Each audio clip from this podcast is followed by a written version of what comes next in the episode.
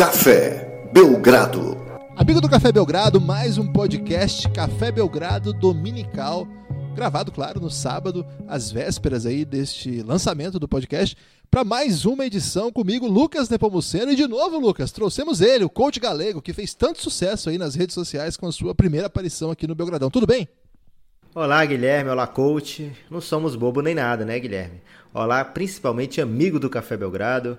É, espero que vocês tenham tido uma boa semana aí, vocês tiveram muita coisa para curtir, lançamos alguns episódios bem bacanas e mais do que isso, a gente, com a ajuda do Felipe Ferraz, aquele grande cantor, e o Lucas Pastore, grande compositor, a gente ocupou um, boa, um bom pedaço aí dos ouvidos brasileiros, Guilherme, com uma composição belíssima que eu tenho certeza que a gente pode colocar uma, uma palhinha dele no fim desse episódio, né? Acho que sim, já foi no último episódio do Rômulo, né? O, a música entrou na íntegra no final.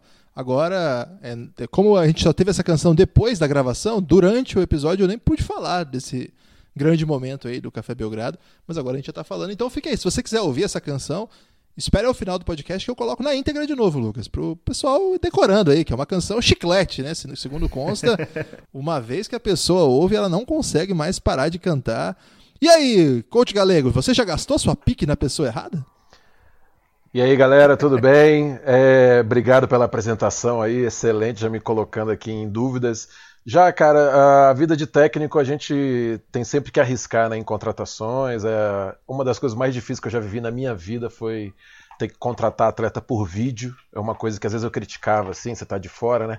Caramba, como é que trouxe esse cara e tal? E hoje em dia é, você tem que ver jogo, é, ver highlights, assim, eu descarto quando querem me oferecer. Então, assim, medidas das proporções, a minha vivência, eu já gastei a pique na pessoa errada e já cantei em alto e bom som esse novo hit aí que vai, as pessoas vão esquecer a letra original, inclusive. Elas vão elas vão cantar essa letra para sempre, vai. Daqui a 30 anos vão lembrar é dessa letra.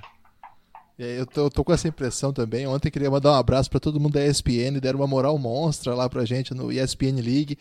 É, o Marquinhos, né, que é o produtor do programa, deu uma grande força. O Everaldo Max, que apresentou e aplaudiu lá o Café Belgrado. Valeu, Everaldo. A Alana, que inclusive, Lucas, a Alana pediu que a gente fizesse ao vivo, em rede nacional, uma sofrência pro Chicago Bulls. Caramba, então, velho. Difícil responsa... recusar, mas vamos sair da nossa zona de conforto, que é o Doncic, né?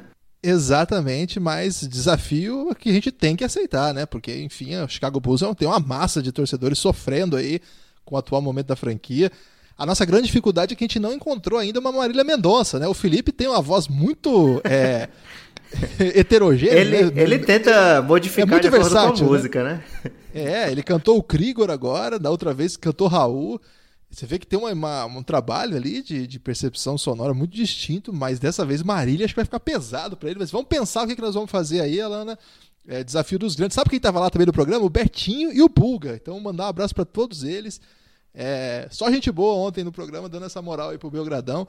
Grande momento. E você que gosta do Café Belgrado, você pode ajudar o projeto no cafébelgrado.com.br. Vou repetir: cafébelgrado.com.br Lá você pode se tornar apoiador do Café Belgrado. Temos planos de 9 e temos plano de 20 reais. Lucas, o apoiador de 9 reais ele já tem acesso a um conteúdo muito especial, inclusive com novidade nesse final de semana, não é?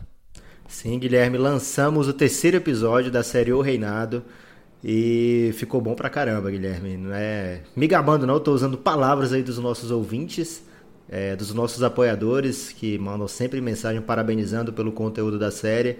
A gente se esforça muito nessa série, assim como no dia a dia também, né, nos outros podcasts, mas dessa série a gente está caprichando porque envolve muita pesquisa e a gente quer trazer conteúdo que as pessoas não tenham pleno conhecimento né, sobre aquele assunto. Muitas novidades, muitas é, peculiaridades da carreira desse LeBron James e da era da NBA. A gente vai falando como a NBA vai se transformando também nessa série.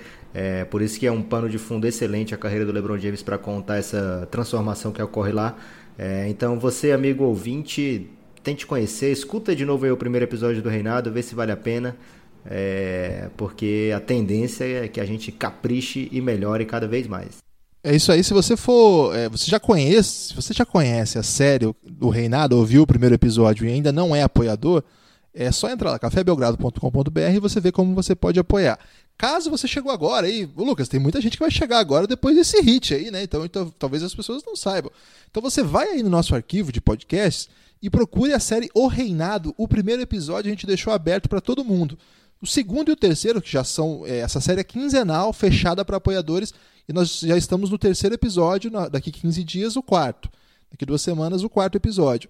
Então, você vai ter acesso ao assinar imediatamente já a esses dois primeiros. Aos, aos dois primeiros episódios fechados, o segundo e o terceiro da série, além de um episódio final de uma outra série que a gente fez, que foi aberta quase integralmente, que é a MIP Hunters. A partir de janeiro, vocês vão ter acesso à série El Gringo. A série El Gringo, olha, essa série aí é forte, hein? Se prepare que vem coisa boa por aí. Então, cafébelgrado.com.br. Por enquanto é só isso. Por enquanto a gente não vai continuar aí esse jabá, porque a gente precisa falar de o que está acontecendo por aí. E ontem, à noite de ontem, aconteceu uma das coisas mais interessantes. Daqui a pouco eu vou falar também de Franca, viu, Lucas? Viu, Galego? Campeão sul-americano. Vamos falar. Mas vamos entrar certeza. na NBA primeiro. É, que o, o, a massa aí quer saber de NBA. E na noite desta sexta para o sábado, né, nesses embalos loucos aí, da... sabe que tudo pode acontecer na noite de sexta, né? O Galego aí, que é um cara experiente do, do basquete, sabe que sexta-feira é um dia muito louco. O Phoenix Suns é, se destacou mais uma vez. O Phoenix Suns tem isso, ele tem conseguido se destacar por uma troca que não deu certo, Lucas. No entanto, nesse sábado a troca se concretizou. Você quer contar um pouco da história aí, dessa grande bizarrice?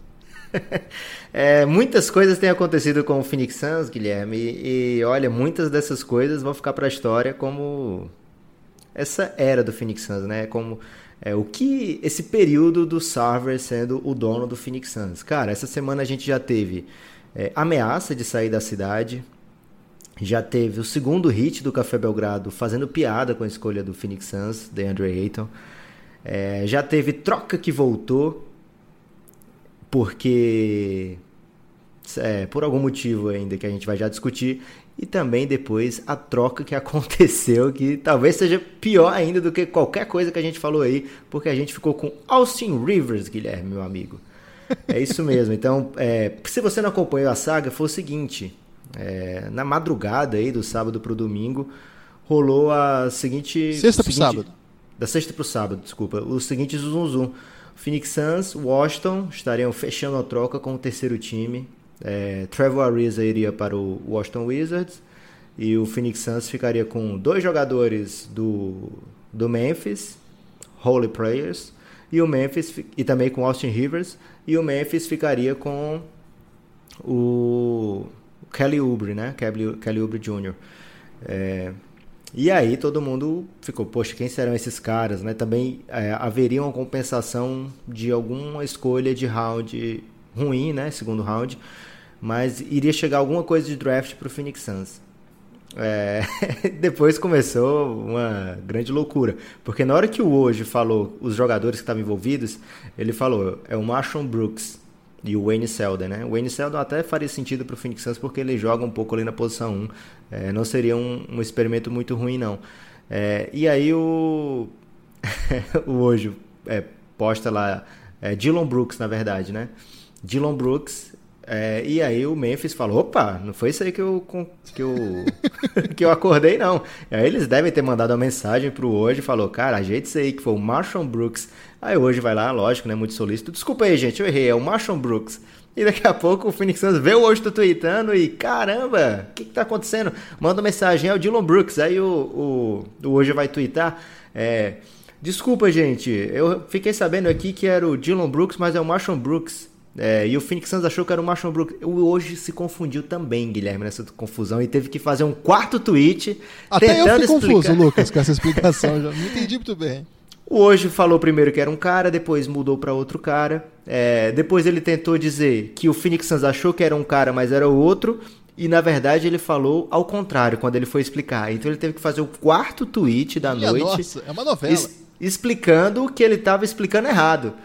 É, e você sabe como é que funciona, né? Uma, o hoje Twitter, todo mundo retuita. Então você não vê necessariamente o tweet do hoje, né? Você vê o retweetado. É, então a pessoa pode ter pegado qualquer um desses quatro tweets e ficou mais confuso ainda, né? Se você não entrar na timeline lá, você não vai saber o que está acontecendo. Né? Inclusive, muita gente não sabia. É, e aí, os repórteres do Phoenix Suns ficavam dizendo que era o Dylan Brooks, que jamais falaram em Marshall Brooks. Os do Memphis falavam o contrário. Até que botaram lá um jeito de botar culpa no Washington, né? Dizendo que ele, o Washington que, foi, que se confundiu. Falaram Brooks, o Washington vendeu para o Suns um e estava comprando o outro do, do, do Memphis. É, e acabou tendo esse bafafá todo. No meio da história aconteceu o mais bizarro, né? Falaram, não, os dois donos de Phoenix Suns e Memphis conversaram e acordaram realmente que era um cara lá. então, quer dizer que os donos não sabem nem quem são os jogadores deles, né, Guilherme? É uma coisa maravilhosa essa franquia. Deixa eu ver se eu entendi, Lucas, que eu sou de humanas, meu raciocínio é um pouco controverso no, no, no que tange a sua organização.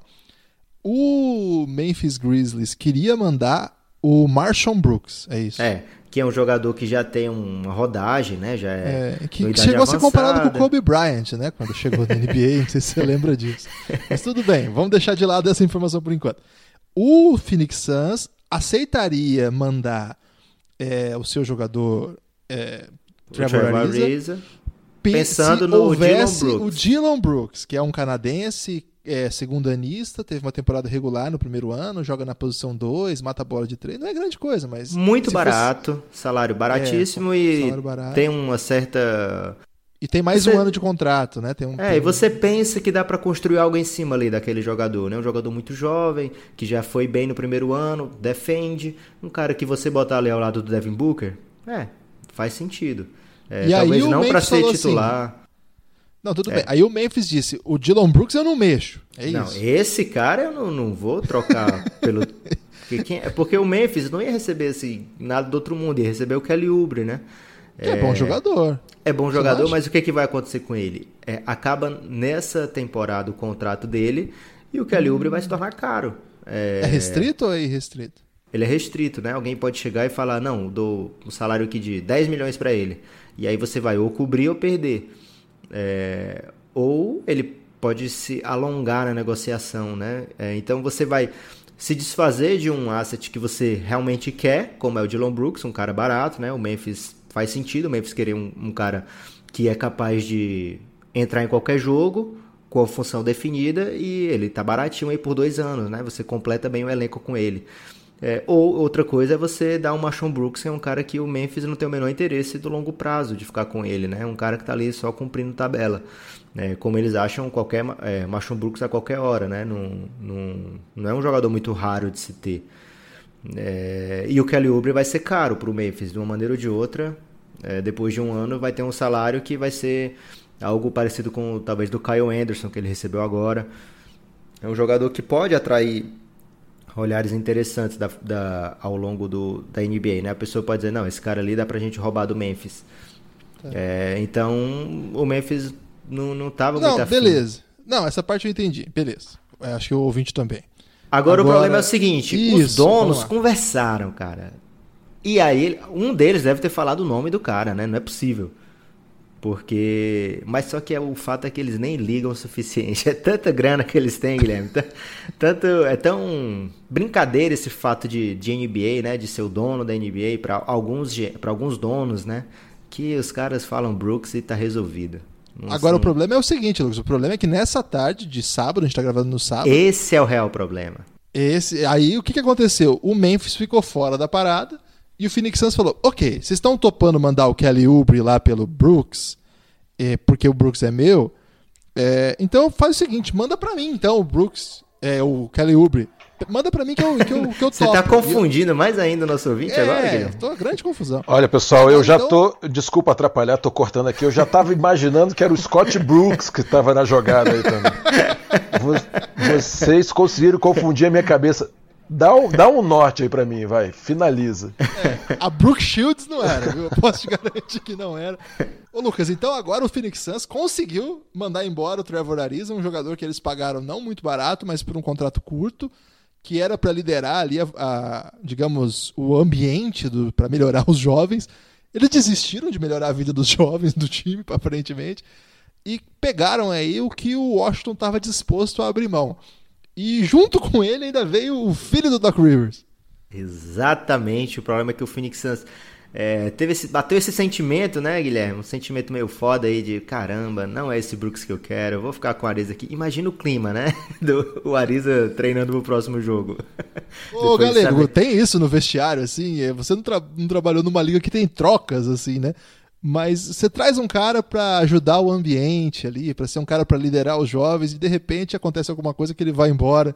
Como é que fica aí o vestiário numa situação oh, É, é bem complicado essa situação nesse caso específico, mas assim, eu sempre falo, converso com alguns amigos, é, às vezes os amigos vão assistir os jogos ali, né, e querem opinar, conversar, é sempre bem-vindo, porque a gente tem diversos tipos de conhecimento, né? Nenhum conhecimento é maior que o outro. Assim, ah, eu estudo basquete, então eu sei mais. É, existem uma, é uma soma de áreas ali, mas às vezes eu sempre falo assim, é, tem coisas no vestiário que vocês não têm nem ideia do que acontece. Assim. É, vocês, é, vocês ficam refém disso, porque só quem está no dia a dia mesmo consegue entender o impacto disso numa formação de um time. Então imagino que passou por essa confusão toda madrugada, né, cara? A noite, madrugada. E no dia seguinte, como é que vai voltar? Como é que vai cumprimentar esse cara no dia seguinte para manter ele treinando e cobrar dele, né? Olha, você precisa se dedicar, a gente precisa de você. Precisa de mim, cara. Vocês tentaram trocar de qualquer jeito aí, depois recusaram. Então uh, é, uma, é uma coisa bem complicada. As relações pessoais ali ficam muitas vezes estremecidas mesmo. É, depois desse sentimento. Como é que é, Lucas? Sentimento foda, né? Que bateu é, ali. Sentimento né? foda aí de decepção, de. de, de é, mais um, uma espécie de caramba, o que que eu fiz, né? Um walk of shame aí de repente. Shame! é, e aí Aconteceu também, Guilherme, do Austin Rivers se despedir de todo mundo, falar: caramba, que maravilha esse tempo aqui com vocês no Washington. Fiz, fez postzinho no Instagram se despedindo, e aí de repente, não, não é bem isso, você fica. É, e depois ele vai mesmo, aí ele dá um retweet lá no, no que ele já tinha feito, de repente, dá um up, né, pra voltar o que ele tinha escrito. É complicado, né? Franquias muito bagunçadas. Isso não acontece de repente com uma troca entre Boston e San Antonio, né? A gente nunca vê essas coisas. Mas se tem um Phoenix Suns no meio, sempre tem um perigo de acontecer alguma coisa dessa. É, é isso que eu pensei mesmo. Eu acho que essa troca, ela sinaliza mais do que eu. eu acho que sinaliza duas coisas. Primeiro, como que o hoje é foda, né? Não que, não que isso seja novidade. Cara, mas o hoje é tão foda que na verdade ele não erra, velho. Ele não errou nesse rolê aí. Na verdade, as pessoas passaram a informação errada para ele, ao ponto de que ele deu a informação que estava errada e mudou a troca. Falou, peraí, peraí, então, peraí que eu entendi errado. Olha o nível, o cara é de fato, assim, um organizador ali da, do conteúdo de NBA, né? Imagino que os GMs devem falar com o hoje todo dia, cara. É um negócio de louco, eu acho, assim, eu admiro muito esse cara. E a cada coisa que acontece nova sobre ele, sempre é um negócio assim que parece que aumenta a lenda de hoje. E aí ele vem, acho que foi tarde da noite, né? Ele postou assim: The Trade is Dead. Eu achei aquilo tão poético, cara. Porque é muito bom, né? The Trade is Dead. Tanta coisa já foi is dead aí na filosofia, no, o rock is dead. Quem já não ouviu aí, né? Isso aí. Enfim, muita coisa is dead. Agora, The Trade is Dead. Eu achei maravilhoso aquilo, assim. É... Hoje, eu acho que sai desse, desse, dessa história maior, ainda que tenha sido aparentemente uma grande confusão ali, que ele estava envolvido, né? Agora, outra coisa Cara, que confusão, hein? Esses times, eles têm de fato. Como é que você toma uma decisão sem saber o sobrenome do cara? O sobrenome estava certo, Guilherme. É, o problema desculpa, não era o sobrenome. Isso. Você, como que você toma uma decisão desse, desse modelo, assim, no sentido. Cara, você. É, tô mandando um jogador pro seu time. Você, cara, o tamanho disso, é uma contratação. Isso não pode ter confusão, né? Isso não, como é que você confirma e depois desfaz isso? Claro que tem a ver com a tecnologia. Se fosse em outro momento, que não tivesse um repórter tão bem informado noticiando isso, é, talvez aconteceria erros similares, mas aí na hora de mandar a documentação, o cara falava: oh, peraí, você mandou do Marshall Brooks. não, mas era o Dylan. Não, você não falou nada, não, você falou Brooks. Ah, então acabou isso aí. Agora, como tinha internet envolvido, tá, o negócio vaza, né? E aí fica uma coisa muito constrangedora. Mas acho que sinaliza também um pouco de uma grande confusão aí que vive essa que vivem essas franquias, né? Inclusive. É, quem, quem se sentiu prestigiado foi o Dylan Brooks, né? Já pensou? Caramba, eu sou foda mesmo, olha aí. Comigo eles não mexem, não. Agora o Wayne Selden e o, o Marshall Brooks devem estar tá olhando meio desconfiado aí lado a lado. Quem é que quer me mandar embora daqui, né? É, o que, que eu fiz, cara, para merecer um Phoenix Suns? É, complicado aí pra esses caras. que Porque os outros todos foram trocados, né? O Trevor Ariza que é um cara que o Phoenix Suns investiu pesado, como você disse, foi a cartada do Phoenix Suns da off-season, né? É, não foram atrás de nenhum armador, foram atrás do Trevor Ariza. É, não deu certo e se imaginava que o Phoenix Suns ia conseguir alguma compensação de draft, né, por ele.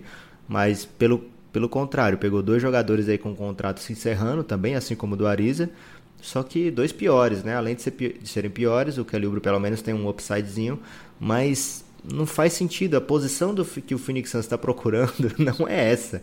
Os caras já têm para a posição Devin Booker, Michael Bridges, Josh Jackson. Vai trazer mais um jogador jovem para tentar se desenvolver Nada bem ver, ali. Né, é, e na próxima off-season, é, os jogadores mais cotados do draft são de que posição, Guilherme? para que, que o Phoenix Suns está estocando o jogador dessa posição? Vamos tentar fazer um time só com esses caras? Dá para fazer, coach? Um time só de três? É, dá para fazer se ficar jogando só na parte da frente do ataque, né? não precisa levar da defesa pro ataque. Tá tranquilo, os times. E a gente inventa uma regra nova aí. É complicado, né? Fica. Eu, eu chamo, a gente costuma de conversar isso, que fica muito redundante né, nessa posição o time. É, você fica com dificuldade de criar uma, algumas outras opções em encaixe né, na montagem. Mas eu, Guilherme, eu queria aproveitar, deixa aqui fazer uma pergunta capciosa aí pro, pro, pro Lucas. É, aproveitar que o Lucas está sendo eleito aí, eu tenho ouvido os podcasts sempre, e as perguntas são sempre assim: tudo que a gente quer tentar. Com, não, não consigo entender, é um problema, uma crise. Ah, pergunta pro Lucas aí que ele, eu quero ver como é que ele se sai dessa. então eu queria te perguntar o seguinte, Lucas. É, com o Sacramento, né, aí começando a se ajeitar, né, uh, ontem eu estava vendo uma entrevista do o Gold State que fez um, um, jogo disputado contra o Sacramento e falando que, poxa, essa equipe se mantiverem o desenvolvimento dela legal, vai vai dar muito trabalho, assim, eles assim comentando que o pessoal do, do Golden State Warriors estava se vendo no time do Sacramento, sabe, como um time em formação para para ficar bem competitivo num, num futuro próximo aí.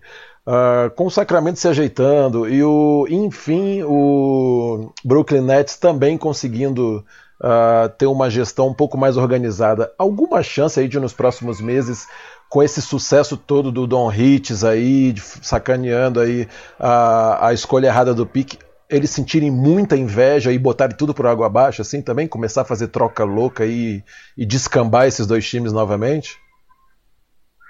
É, você diz os dois times que estão bem, deles fazerem loucura e ficar ruim? É, porque assim, deve. deve difícil, porque o, o, o, Brooklyn Nets ficou anos, né, fazendo besteira aí, né, com as piques e tudo, né? Deve dar é, uma inveja, aí, deve dar uma é. inveja de ver o, o Phoenix fazendo tanta cagada assim. Agora que eu entendi que era mais uma provocação que uma pergunta, né? Foi mal. Que bom que vocês me levam a sério, tô gostando disso. É, não, mas até para o ouvinte ficar tranquilo, o ouvinte do Brooklyn Nets e do Sacramento Kings, eles estão em boas mãos agora, né? É, o Sacramento passou muito tempo sofrendo aí com sua administração, o dono se metia muito. Dessa vez eles fizeram a conexão Yugoslava ali que parece que está dando resultado, né? Com o Vlad Divac e o Pedja. O Vlad, assim que entrou, ele fez muita cagada, né? Um, um GM que se tornou GM meio da noite para o dia. Ele não teve uma formação como o Peja, por exemplo. O Peja começou primeiro lá na G-League, né? Teve muito sucesso gerindo o time da G-League e foi para ser o GM auxiliar do Divac, né? O Vlad Divac foi O Divac muito... dava até dó, porque a galera ficava tentando passar ele para trás, né, cara? Um negócio meio bullying, assim. A, galera sabia que ele não, ele não manjava. É verdade isso. O pessoal pode estar achando que a gente tá brincando, mas os GMs, a gente já teve, tem bastante texto sobre isso os GMs, quando o Divac entrou, eles sabiam que o Divac não sabia as regras de, de cap, não sabia a regra de troca, trade exception, essas coisas, e os caras passaram para trás ele mesmo, ele mentia para ele, fazia sacanagem, assim. É meio que o bobão da parada. Né? foi terrível, né? Foi, ele foi o bobão da parada, então é legal essa, essa reconstrução. Desculpa, Lucas, continua. E o Nets aí tá com um cara que veio de toda uma carreira no San Antonio, né? O Sean Marks é, ele é australiano ou neozelandês, Guilherme? Neozelandês. Neozelandês. Um neozelandês que jogou bola. Faz o Haka, né? E quem faz o Haka a gente tem total respeito. ele jogou bola no Spurs, né? Então ele já sabia como é que funcionava uma franquia é, bem organizada. Depois virou um, um, um cara do, de escritório também. E aí o Brooklyn Nets vai lá e pinça esse cara para ser o GM e tem feito o possível para colocar jogadores assim é capaz de causar impacto no Brooklyn Nets, um time que, como o Galego falou, passou anos sofrendo aí pelas besteiras do Billy King, né, e do, do seu dono, o russo lá, que eu não sei falar o nome dele. É, ainda não sei o russo desnecessário, Guilherme, ainda não não não fui nesse ataque aí, mas um dia desse eu queria trazer um alemão desnecessário para o nosso podcast. Eu estou esperando você usar ele, hein, de repente. É, vou usar, vou usar é, de maneira desapercebida, né? Como fosse uma Blitzkrieg. Tá aí, usei. aí, Lucas, é, o... uma coisa que eu não sei, não entendi bem e que também pinta um pouco o próximo assunto que eu quero trazer aqui é o seguinte. Por que diabos o Suns não esperou a trade deadline para ver se não pegava uma escolha no Ariza, Lucas? Não, depois do momento que vaza a troca, fudeu, tem que fazer mesmo, tem que. Não, mas antes mesmo, vamos, vamos supor que tivesse dado certo. Por que diabos trocar em dezembro, velho? Se você daqui a pouco pode trocar com times que. E, cara, se tem um jogador que os times olham e falam, bom, esse cara pode me ajudar nos playoffs, pode me ajudar a passar de round, pode me ajudar num título, é o Ariza. É o cara que mata a bola, defende o principal jogador do adversário se precisar, acabou de fazer isso num playoff de NBA, que ele quase eliminou o time que é o campeão por que diabos esperar chegar na trade deadline, ver se tivesse algum time assim? Se não, faz uma troca ruim, tipo a que eles fizeram. Eu não entendi essa. Eu, eu, eu coloco essa questão, mas também para antecipar outra, assim. É... Como que vai ser essa trade deadline, pelo que você está pensando? Os times vão tentar se antecipar, tipo o que os Suns estão fazendo? Ou, no geral, você acha que vai ser na reta final mesmo? É, tem muito o que esperar ainda, Guilherme. Não faço a menor ideia porque que o Suns sentiu essa urgência. É, o Ariza só poderia ser trocado a partir de hoje, né? Hoje era o primeiro dia que ele poderia ser trocado e o Suns já foi lá e trocou, né? É lógico que as negociações devem vir já há bastante tempo, mas tem um fato aí que deixa o processo cheio de ruído, né? O Phoenix Suns não tem um GM, ele tem um interino que é amigo do LeBron James e já fez merda, é, já dispensou o cara e vazou que foi porque o LeBron pediu, né? O Tyson Chandler. É, então, é, o principal interessado no, numa troca pelo Ariza, que era que foi muito noticiado, era o Lakers, né? Mas aí esse é um time que o, o dono do Phoenix Suns, o Robert Sarver, já vetou de trocar o Ariza para o Lakers, principalmente por causa da, da repercussão ruim que deu esse fato de ter dispensado o Tyson Chandler a pedido do LeBron James. Né? Ninguém sabe nem se é verdade isso. É, eu não duvido que seja verdade, tá?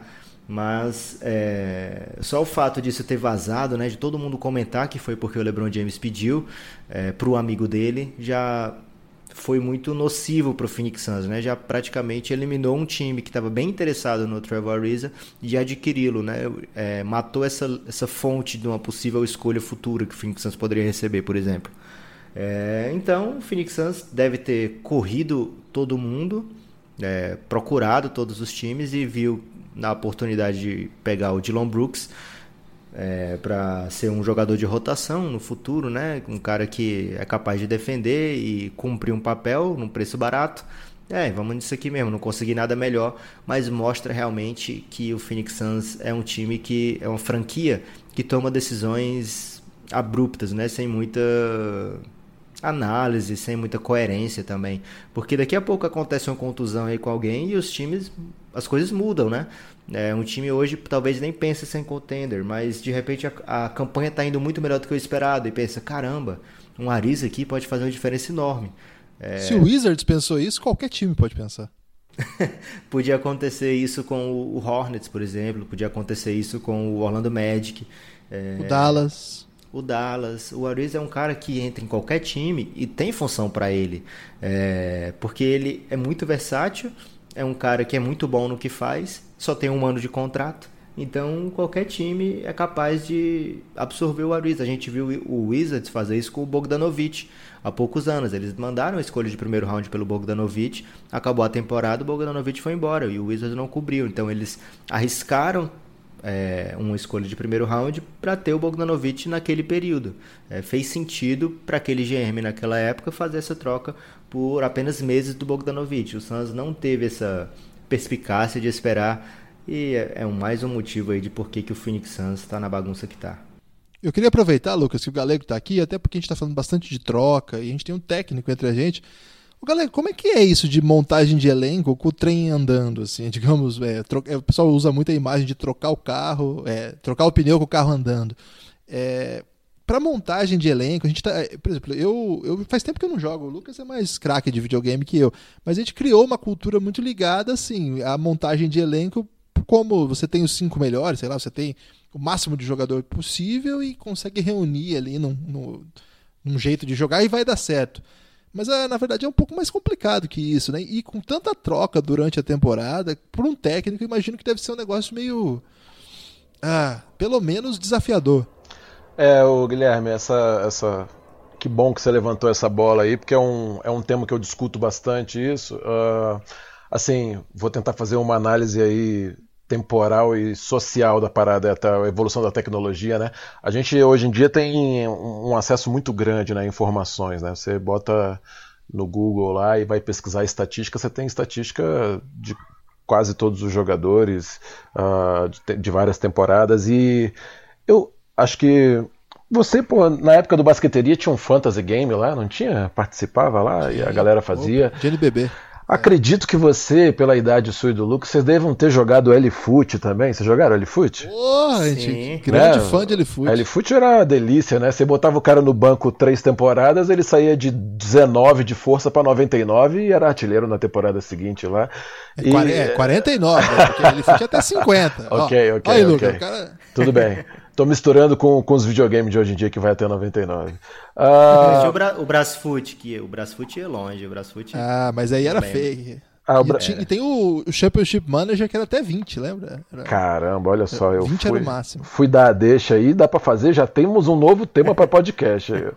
ah, inclusive, desculpa, galera, vai, eu queria vai, indicar vai. pro pessoal é, tem um. Tipo um Elifoot de basquete, que pessoal. É um, é um, grupo italiano que, que lançou e tem todas as ligas do mundo. E todas mesmo. Tem até Liga Ouro, viu, galera? Caramba, legal. Todas as ligas do mundo. E aqui no Brasil, quem ficou responsável pela tradução foi o Gabriel, o Gabriel Andrade, nosso camarada lá do Twitter. É, quem não viu isso ainda está interessado, manda, pergunta para mim lá no Twitter, ou Café Belgrado, ou arroba Nepopop ou no nosso Instagram, o Café que eu mando o link. É gratuito o programa, é bem legal. Continue aí, galera. Desculpa. Não, então, é, aproveitando aqui, então, é, essa questão da gente ter muito acesso a número e estar tá sempre em contato com isso. Não, esse cara é bom nesse fundamento, então vamos, vamos fazer isso aqui. Não, então esse cara, pô, esse cara, a, a, gente, os consumidores do esporte, né, começaram a avançar. Tem o Cartola também, que ficou muito famoso. Ah, pô, eu li uma matéria uma época que os caras estavam sendo demitidos do trabalho, porque estavam usando Cartola o dia inteiro, estavam passando o dia inteiro no computador, fazendo, estudando estatística dos atletas para ver que time que montava por melhor preço e tudo. Isso deu um pouco assim, né, uma falsa ideia de que a gente faz isso na vida real, né? E a vida real no, no, jogo de basquete não é assim. É lógico que o atleta carrega uma estatística, você analisa, precisa dela para estudar o jogo de, de, cada atleta, né? Quando você vai enfrentar um time, você coloca, ó, esse cara tem aproveitamento tanto dessa posição e tudo. Mas assim, tem a questão humana, né? Nós estamos trabalhando de um esporte de imprevisibilidade e um esporte coletivo, né? Então a gente tem a, a, indo um pouco mais além aí, a gente teve também uh, recentemente a ideia do Moneyball, né? Que ficou famoso naquele filme do Brad Pitt, né? Sobre o beisebol. Ah, o É muito bonito, né, galera? O, o filme é muito bonito mesmo. O filme é muito bonito. O Brad Pitt, o, o Brad, se o Brad Pitt não for bonito. O Brad Pitt é, é, o, é, o, cara é bom, o cara é bom mesmo. É, e aquele. Eu, pô, esse, filme aí é um dos meus favoritos, assim. É, já vi umas 30 vezes, assim. Mas assim, Aplicar aquilo ao basquete é muito diferente de aplicar o beisebol, em que os fundamentos do jogo estão recortados, né? Você consegue contratar um cara que vai te oferecer tantas rebatidas, que tem. É, e o jogo de basquete, eu lembro uma vez discutindo com um técnico de basquete, né? Que ele falava: Ah, eu estou interessado nesse jogador porque agora eu estou estudando essa questão de moneyball e ele rouba muita bola. Não, não, peraí. Como assim? Não, aqui ó, os números dele. Como assim ele rouba muita bola? Assim, uh, o encaixe disso no jogo depende. Ele rouba muita bola porque ele não ajuda muito, ele fica tentando adivinhar o passe. Quantas bolas ele toma nas, nas costas? Como é que ele é nas coberturas? Ah, mas esse cara, eu lembro que ele era um dois, né? Como é que é quando ele vai jogar pique? Ele entende bem pique, ele tem chute quando passam por baixo e tal. Então, assim, o, o basquete aí, né? Não tem como, né, gente? Por isso que é o melhor esporte do planeta. Tem um cruzamento de dados e de informações muito complexo que soma-se a isso a questão humana, a questão da personalidade da pessoa, do momento que ela está vivendo. Então eu tenho visto muito isso, assim, né? A gente está agora um dia após um título de Franca, onde o Franca foi campeão, que há três, quatro meses atrás, ontem eu fiz uma coisa de propósito, assim, para me, me provocar quanto técnico, né? Como que a nossa carreira é ingrata mesmo. Eu entrei numa derrota no Instagram do Franca contra o Paulistano, né? No Campeonato Paulista. E li lá os 200 comentários, não li os 200, li uns 20 assim. É fora, é linho, esse time não dá, tá matando o time e tal. E você vê o jogo que fez Franca ontem, com a paciência, contra um time muito, muito, muito inteligente. Quer dizer, precisou de tempo. A gente está vendo o Brasília voltando para o basquete agora. Não é só voltar, contratou um time com, com estrelas e está em último, ainda está engrenando. O André está lá quebrando a cabeça para montar. A gente vê um Corinthians que tem vários jogadores conhecidos e que ainda está se ajeitando. Então, essa questão não é tão fácil assim. E a gente tende, pela empolgação, pelo consumo da informação, a se sentir o técnico mesmo, isso é normal. Mas há um. Ó, o Lucas, se preparem. Há um gap, há um gap grande aí Tá? Há um espaço, há quase um abismo entre os números e a prática. É preciso conhecer o jogo, é preciso entender do jogo, é preciso construir no dia a dia. Essa realidade da NBA não está no dia a dia do basquete, do esporte, que na maioria dele ele é amador, semi-amador, semi-profissional. Né? Você pega um jogador, pô, esse cara aqui não é bom, vou trocar. Vai trocar o quê, meu querido? Vai trocar com quem? Vai ficar com um a menos. Você tem que desenvolver ele, tem que ensinar ele a jogar. Né? Eu, por exemplo, como trabalho, ainda não trabalhei com grandes equipes aí, tô, tô trabalhando para chegar um dia lá nesse nível, mas a minha realidade sempre foi formar atleta. O cara, pô, o cara não sabe jogar pique aqui, então vem cá, cara, ó, vamos, vamos começar a treinar aqui, vamos fazer um extra aqui, de 9 às 10, só eu e você aqui, chama mais um pivô, vamos treinar. Então essas coisas são mais importantes ainda do que realmente os números. Porque quando os números mudam, Guilherme, aí a gente vê aquela coisa: nossa, esse cara renasceu. Esse cara estava inspirado, hein, cara? Olha, a luz dele, né? E a gente tem essa tendência a, a criar o, o, milagre, né? Do, do, cara ter surgido. Então não existe, não existe isso, não tem mágica. É trabalho diário, é construção, é muito estudo, é estudo em cima de números, mas acima de tudo, Guilherme, dar sentido aos números. Dar sentido aos números. Vou, já me alonguei muito, mas vou aproveitar aqui. Hoje estava discutindo com com o Bulgarelli, né? Tava pedindo um, um, umas ideias para ele aí que eu tô querendo estudar mais NBA, tô participando aqui com vocês os números. Eu falei, pô, Bulga, você vê um lance e já já fala já as estatísticas gerais do time na história e no mundo paralelo e em Marte. Como é que você faz isso? E ele, não, Galego, eu tenho uma intranet lá que a gente vai pegando os dados online e tal, eu vou pesquisando. Eu falei, ah, pô, bacana, mas assim, é, é preciso dar sentido aos números, Guilherme. É preciso dar sentido. Estamos trabalhando com o jogo imprevisível, estamos trabalhando com um jogo imprevisível e de enfrentamento, né, de oposição e de precisão, cara, de precisão, uma precisão muito absurda. No vôlei o cara às vezes erra a cortada, mas bate no bloqueio e é ponto. No basquete é muito difícil, você vai errar um arremesso, ela vai entrar, acontece, mas é muito raro, né? Então é, é um jogo que tem muita demanda psicológica, tática, cognitiva, física. Uh, é, coletiva, então eu vocês já notaram que eu sou apaixonado por basquete por causa disso. Né? O esse, Lucas. Esse Galega é um gênio, né, cara?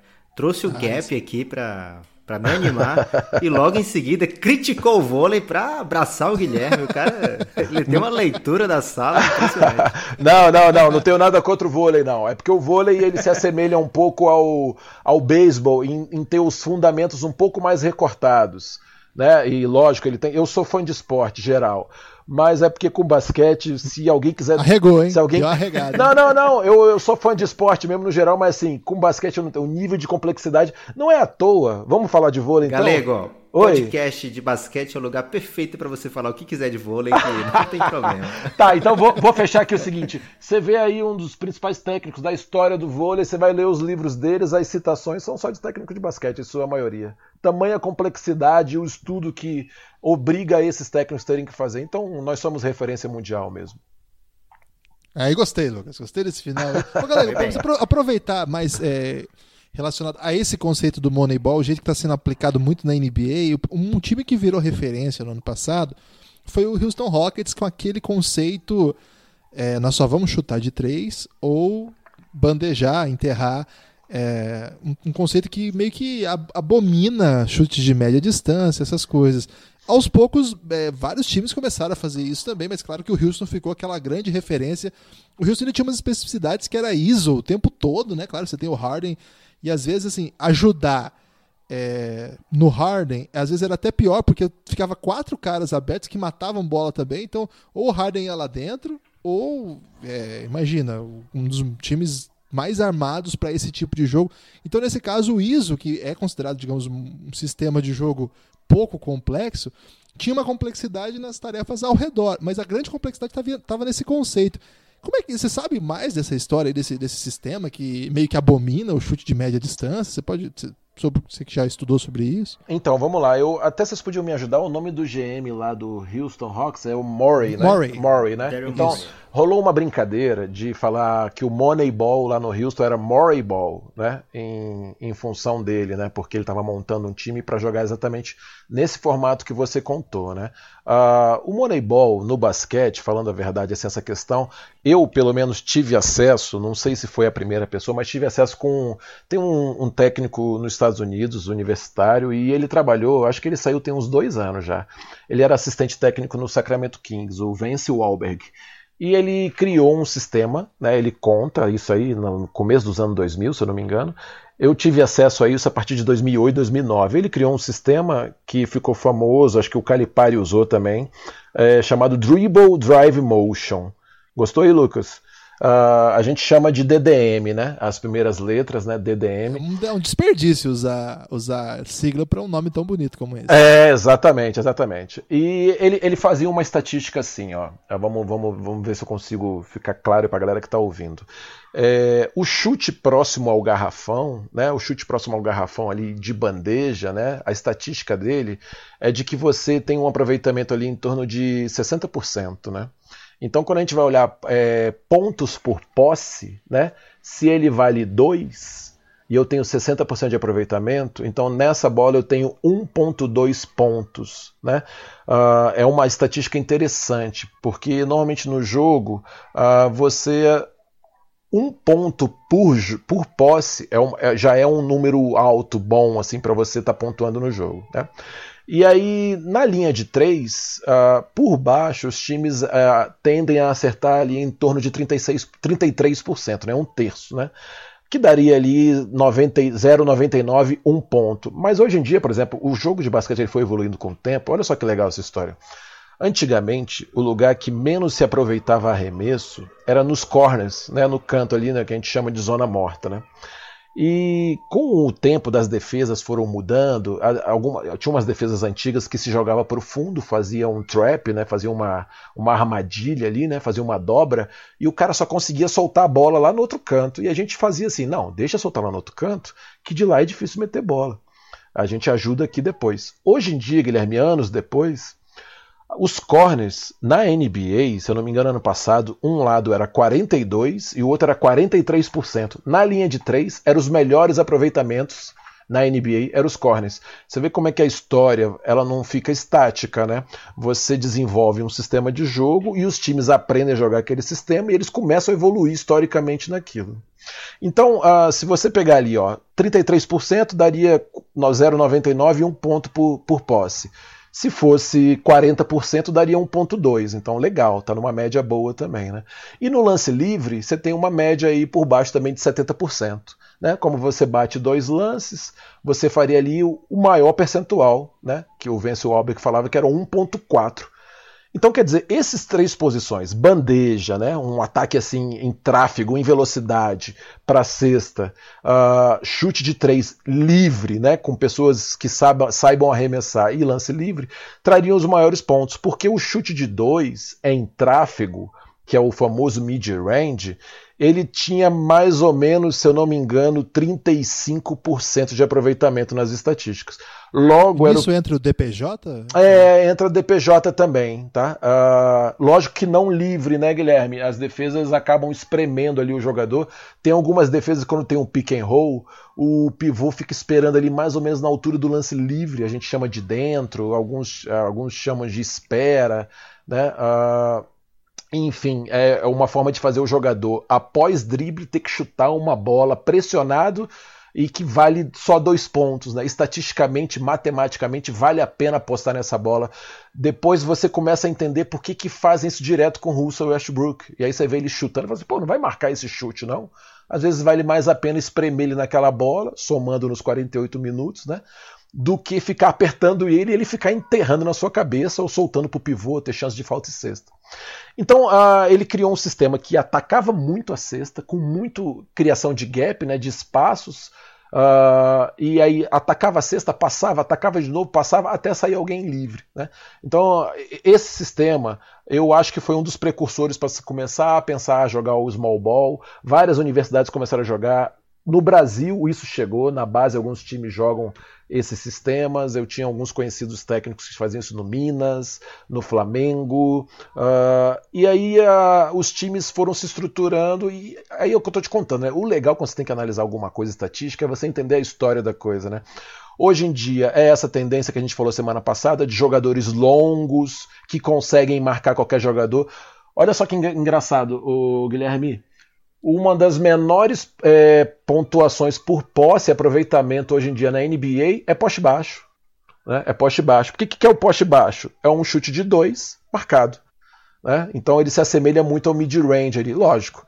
Aí nós temos uma exceção chamada Embiid, né? Nós temos uma exceção chamada Giannis Antetokounmpo, e aí o jogo vai se encaixando nessas questões. Não quer dizer que vai ser assim para sempre, mas outros, né? Outros jogadores vão vindo, né? Hoje em dia, aprender a chutar, arremessar. Se, ah, se você lembrar 20 anos atrás, tinha jogador que não sabia arremessar, cara. Né? Hoje em dia, assim, é quase que proibido. Não ter. Aí, lógico. Quem são os caras. Hoje em dia é só o Ben Simmons mesmo. Então, apesar da, da, da, da, gente dar risada disso, você consegue enxergar o funil nisso aí. Por que, que o Ben Simmons consegue jogar? A gente discutiu semana passada, né? Por que, que o Tetocompo consegue jogar sem tanto aproveitamento? Porque eles são monstros. Eles são... Então, assim, cortou. Você não consegue mais pegar um. Ah, não, esse cara eu preciso dele porque ele é bom defensor. Lembra do Tony Allen? Né? Tá aí ainda na, na na, na liga, né? O Tony Allen, se eu não me engano, ainda tá jogando a liga, mas eu lembro. lembro onde ele tá. Eu, eu lembro que no primeiro playoff, no primeiro playoff contra.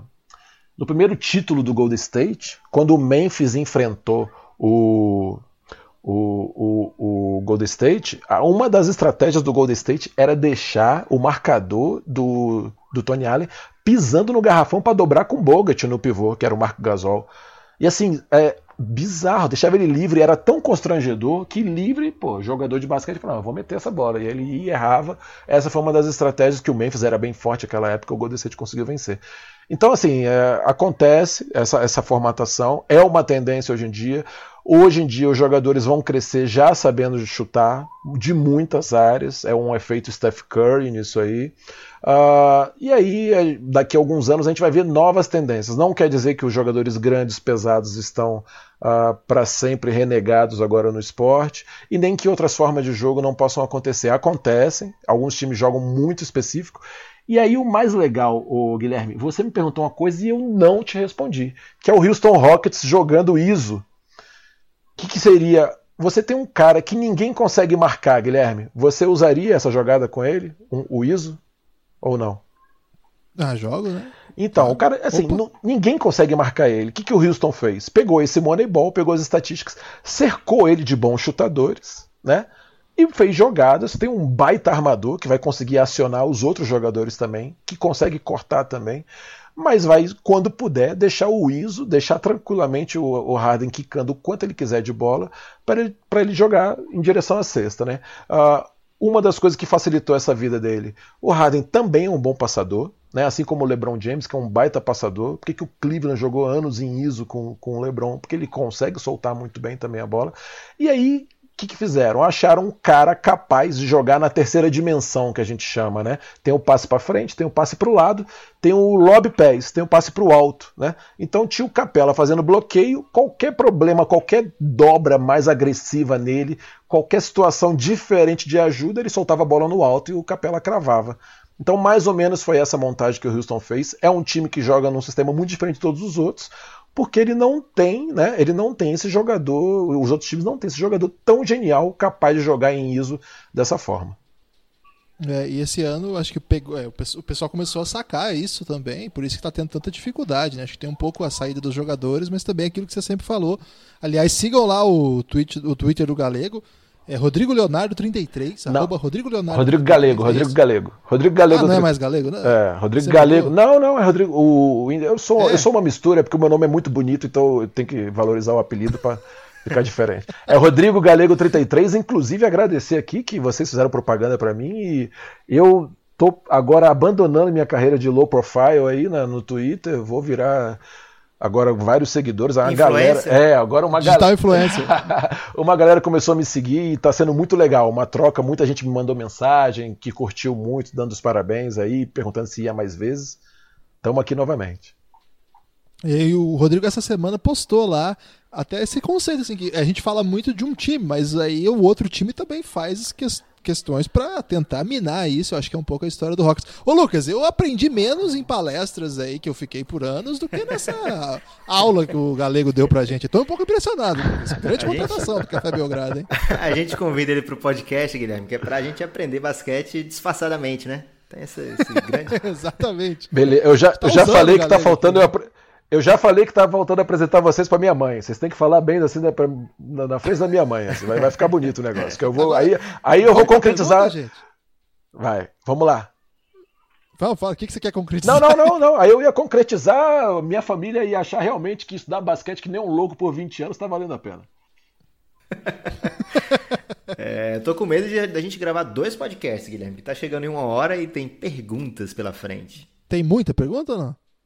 Acho que Vamos ver. uns 15 deve ser no mínimo. Será? É, mas eu coloquei limite, Lucas. Eu tinha colocado limite, então eu vou, eu vou mandar só os que chegaram dentro do limite.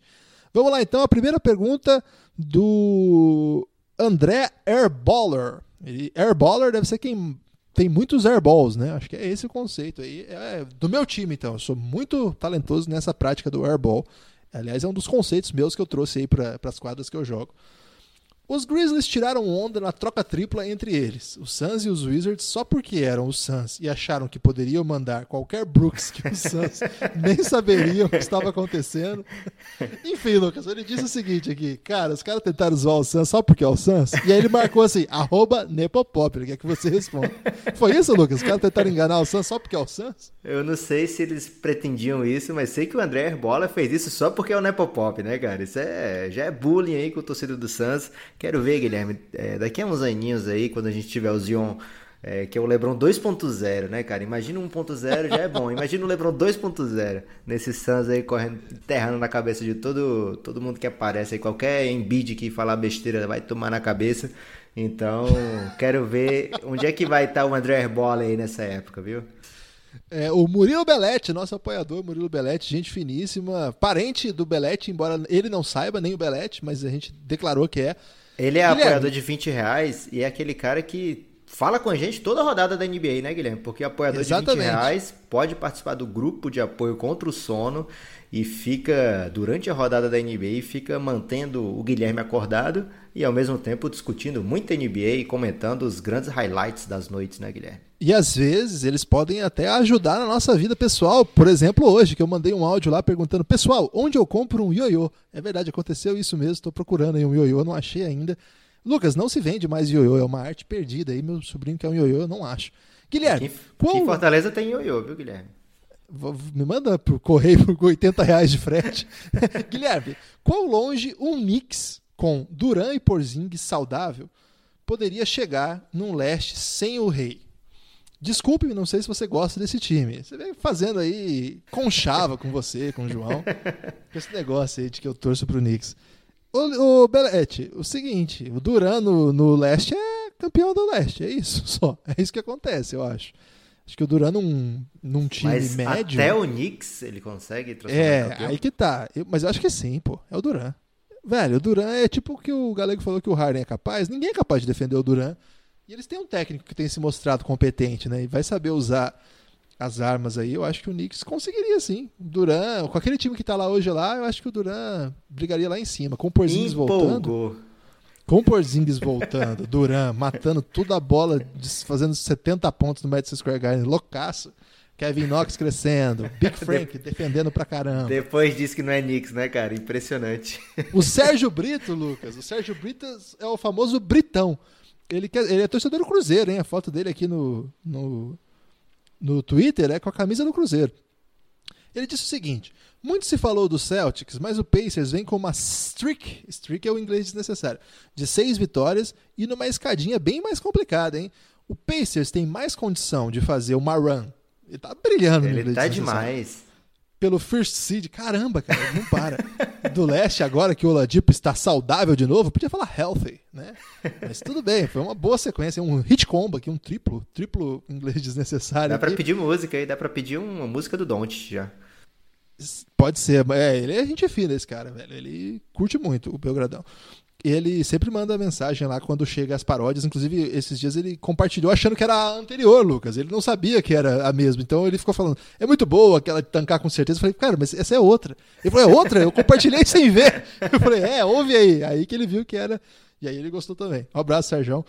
Britão. É, eu acho que não, Sérgio. Eu acho que o Pacers não tem caixa para ser primeiro seed do leste. Me surpreenderia muito se fosse. Tô, tô, tô sendo é, negativo aí com o Pacers? Vocês acham aí, gente? Alguma coisa? Eu acho o Pacers bom pra caramba, mas. Mas first seed? É, não sei. Acho que tá na briga. Ninguém se desgarrou ainda, mas é, o Toronto e o, o, Milwaukee tem mais, já tem um, um, caminho maior na frente, né? O Celtics está emendando aí também um streak. É, vamos ver como é que fica. Eu acho que primeiro realmente não é, não, não é onde o Pacers está com chance, mas eliminar qualquer um na série de sete jogos, não duvido. Vamos lá, não seria bom negócio pro Kemba procurar um contender na próxima free agency? Cara, demora ainda, não demora a free agency do Kemba? Não. Não? O Kemba, tá o Kemba é agora, cara. Você lembra é que eles agora, quase já? trocaram? É. Ai. Então ele vai procurar um contender sim. É, que tá mandando aqui é o Febenil. Caramba. Febenil. Não sei como é o nome dele, viu, Lucas? Mas é Fe, Febenil, o arroba dele. É, não sabe, é agora já então? Tô ansioso já então. Já É tá agora, em Charlotte há anos. Nunca teve uma campanha expressiva bastante. A franquia não tem a menor perspectiva. Claro, ele tem que vazar, velho. Eu, na minha cabeça aqui era. Não sei porquê, eu Mas- achava que. Tem que lembrar que o Kemba sempre teve salário baixo, né? Ele caiu na besteira de assinar por 5 anos lá com o Charlotte por um valor bem é, irrisório, né? Tipo 12 milhões por ano. Ele não pegou o máximo da época. É, e agora ele vai ter uma chance de ganhar tipo 200 milhões do Charlotte. Só o Charlotte que pode dar esse tipo de grana. Aí tem que pesar o que, que vale mais pra ele. Claro. O Caio. O Caio quer saber o seguinte: não acompanho o NBA há muito tempo, faz uns três anos. E nesse tempo eu nunca vi um rookie com impacto tão grande como o Luca Doncic. Vocês lembram algo parecido nos anos anteriores, anteriores a esse? Recentemente eu acho que o Donovan Mitchell, o Tatum e o Ben Simmons tiveram anos bem, bem legais. Assim, eu sou um super fã do Doncic, mas eu não acho que o ano do Doncic já é melhor do que que esses três fizeram no ano passado, inclusive nos playoffs, né, cara? O que o Tatum fez nos playoffs, aquela enterrada num jogo 7 contra o LeBron James, quase vencendo o jogo, é bem mais do que essas coisas mágicas que o Doncic tem feito. Então, eu não acho que precisa tão longe, não. Acho que o Donovan Mitchell, o Ben Simmons e o Tatum hoje estão fazendo mais do que o Doncic fez até agora, embora o que o Doncic fez até agora é muita coisa já. Vamos ver se ele consegue ir para playoff, né? Se ele consegue render bem no playoff, como o Donovan Mitchell, por exemplo, fez no Oeste. É, mas assim, pensando a potencialidade do Doncic eventualmente virar um All-Star, o que eu acho que não está descartado, mas a chance não é tão grande, acho que seria o Blake Griffin, né? A referência mais próxima, assim, de o, último rookie que foi All-Star. A gente falou sobre ele, acho que no último, no último, último episódio. É, não descartaria essa possibilidade. Cara, o Don't não vai ser All-Star, para de viagem. Não, é o que eu falei, eu não descartaria, embora eu acho que esteja bem longe dessa possibilidade. Então, principalmente que está no Oeste, é uma briga de foice ali. Então, tem muita coisa ainda para acontecer. Então, pensando assim, é, o Blake Griffin já foi All-Star, ano passado teve gente. A gente, a gente é empolgado com o Don't, mas a gente é muito coerente também aqui. É importante Mas pontuar é, isso. Como ele tá falando, realmente não é normal. Ano passado teve essa coisa bizarra de ter três gigantes, né? Mas nos Isso. outros anos, é, Malcolm Brogdon foi o, o rookie do É, ano, né? É, teve, o modesto, Andrew, né? teve o Andrew Wiggins, foi também novato do ano, Michael Carter Williams, né? Então, é, não é normal ter essas coisas. O Mendoncinha Júnior, ele tem uma foto aqui de um personagem famoso aí da, da cultura nerd, mas eu não confundo, eu confundo as É um. Stormtrooper, cara. É, eu tenho muito medo de errar, então é melhor ficar quieto. Essa aqui é para o Galego, hein? Galego, você falou é, você falou de um sistema de jogo que tá se, é, se mostrando tendência. E agora o Mendoncinha tá perguntando de um time que é contracultural, digamos assim, que é o San Antonio Spurs, que na era do chute de três, do, da bandeja, joga com dois, duas super estrelas que são ah, os reis do mid-range, né? O Lamarcus Aldridge e o DeMar DeRozan. E ele está dizendo o seguinte: os Spurs vêm tendo uma melhora considerável nas últimas partidas. Você acha que o Pop é que está conseguindo arrumar a casa? ou essa fase momentânea é ilusória? É, acho que eu, eu, eu responderia os dois, tá? Não estou fugindo da pergunta, não, mas eu acho que o time está um pouquinho mais organizado agora. Eu não consegui assistir, assisti um jogo só agora nessa sequência boa dos Spurs, né, que começou muito, muito oscilante. Uh, eu acho que tem a ver com a cultura do, do, do, time dos Spurs. Os Spurs, assim, uma das formas que eles têm que fazer para se manterem ativos num jogo, em jogos como na, na, na, tendência de hoje em dia é defender muito bem, né? Você vê que quando o jogo escapa para eles fica muito complicado. Uh, e a questão de aceleração de jogo, eles também já fazem alguma coisa parecida, mas não com essa loucura, né? Que a gente vê alguns jogos assim, parece que sabe quando você pega um cara iniciante no videogame, que ele fica apertando o botão do arremesso sem notar toda hora, e tá todo mundo arremessando, né? Dá, dá, esse incômodo, assim, às vezes, quando você vê um jogo de duas equipes um pouquinho mais aceleradas, assim.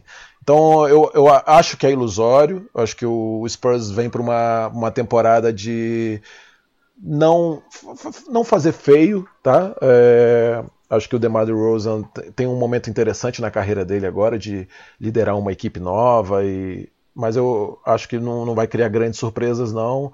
Coloco bastante em xeque a classificação entre os oito aí ainda na, nos playoffs.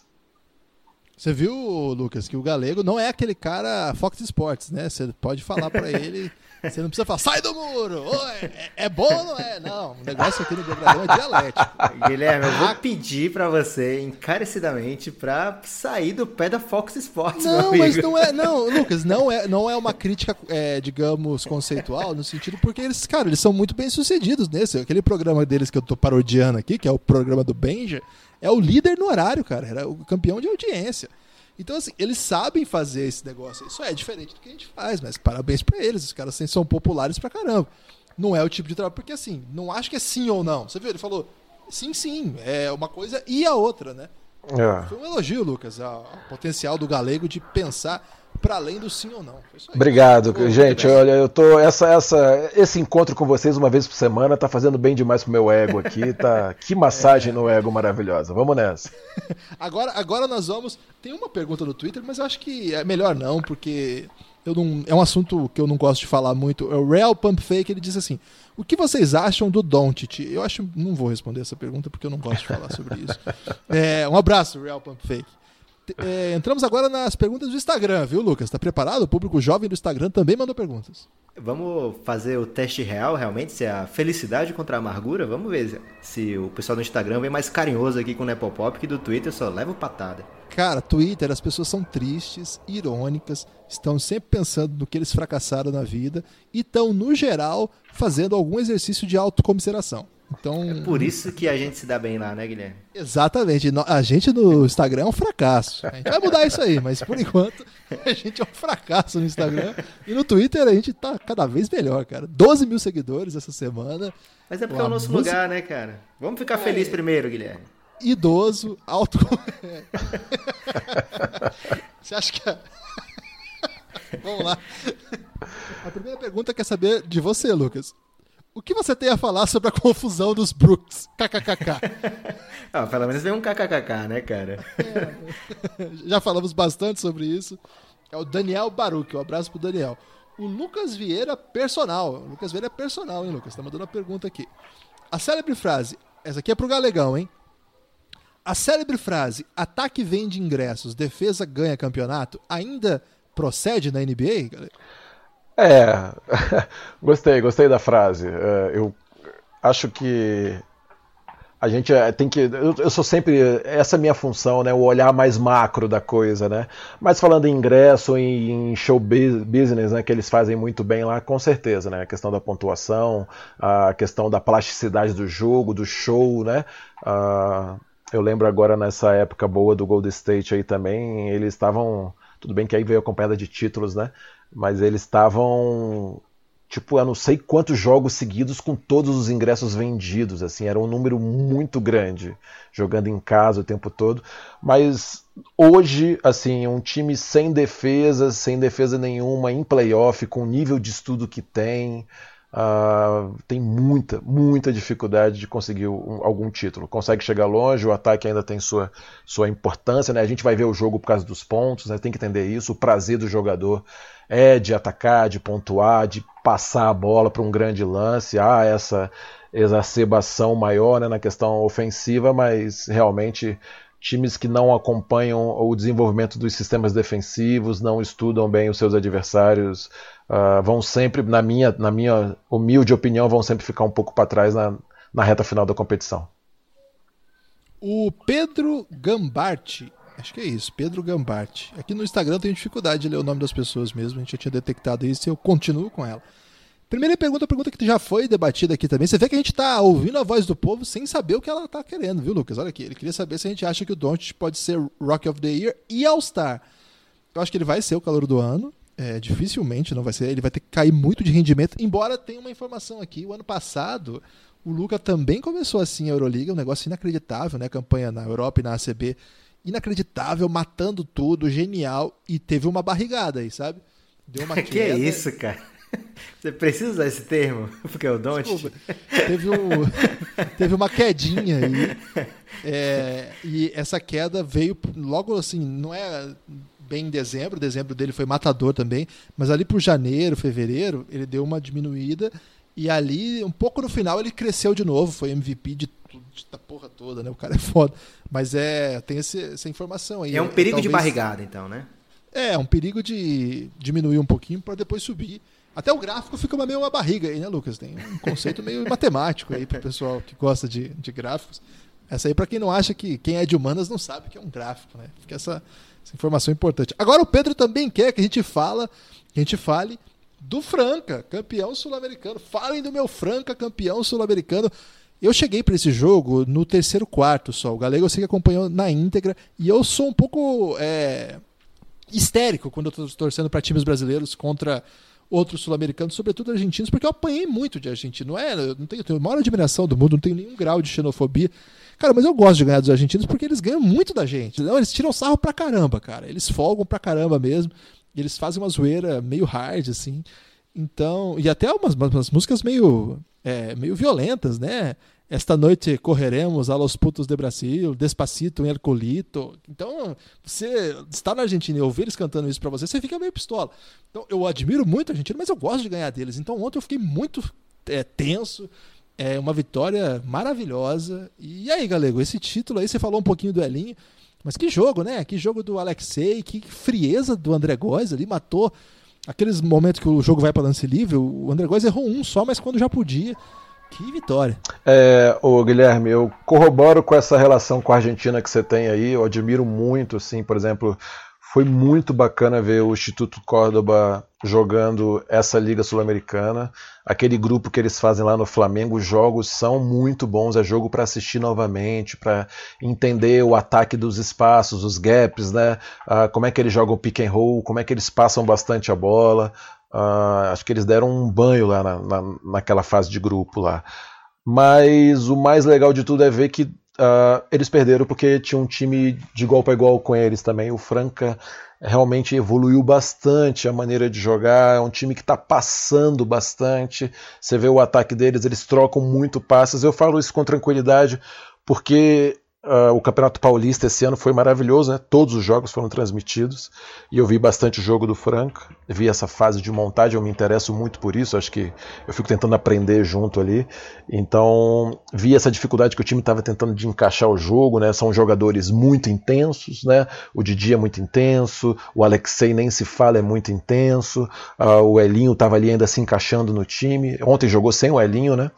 E o time fez uma grande partida. O jogo 2 eu assisti mais ou menos assim, trocando de canal, assisti um pouco, e assim, quadra escorregando, é, lances contestáveis, assim, du duvidosos de arbitragem, a torcida ali cusparando ali todo mundo e gritando no seu ouvido, reclamando com o árbitro em cima. Então foi uma situação assim bem fora do normal assim de um jogo que deveriam seguir as regras padrões FIBA e foi muito legal ver isso no final. Né? Eu fiquei muito feliz pelo Alexei, acho que é um jogador que a gente tem que cuidar com carinho uh, aqui no Brasil, porque a verticalidade, a maneira que ele ataca a cesta é incrível.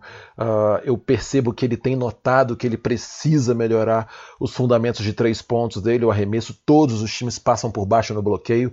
No jogo 1, um, lá em Franca, passaram por baixo, se não me engano, ele meteu umas três bolas lá. Uh, e ele ontem fez uma bola decisiva ali também na reta final. E achei legal o André Góes, o, o Guilherme. Eu gosto de sempre dar a cara a tapa, assim, né? De, eu falo isso com meus atletas assim: eu quero, se o dia que eu tiver errado aqui, eu vou conversar com você, vou te pedir desculpa, mas não vou abrir mão das minhas opiniões, né?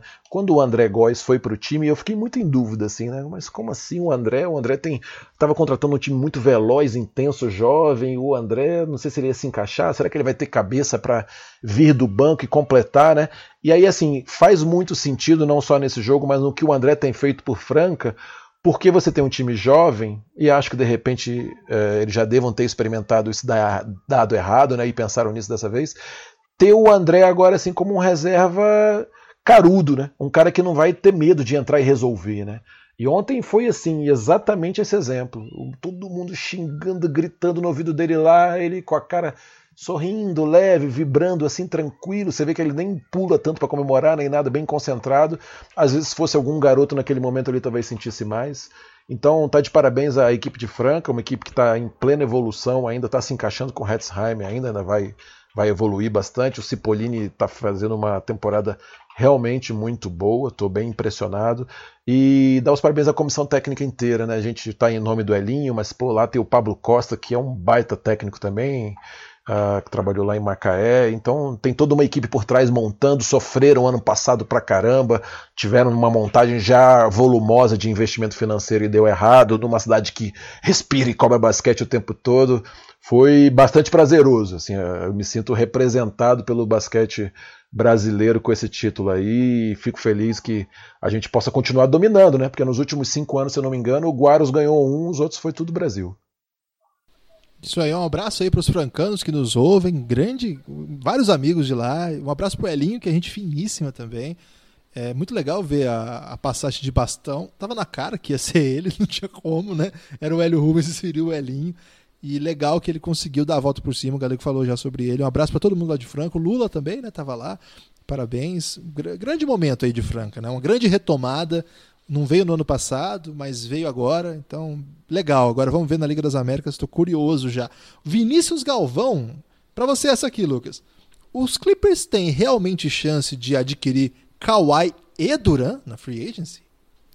Cara, chance na teoria tem, né? Agora tem que ver na vida real. É, o Kevin Durant cada vez mais parece que realmente vai sair, cara. Ele, ele foge muito das perguntas do, do ano que vem ele não se compromete de maneira nenhuma. Já teve esse caso aí do, com o Draymond Green. Eu acho que se não acontecer alguma coisa assim totalmente inesperada, é, alguma mudança muito grande aí na vida do Durant, alguma coisa é, que não está no plano realmente, eu acho que ele sai de lá pro bem de quem quer uma final demorada, né, Guilherme? Porque quatro jogos é pouco.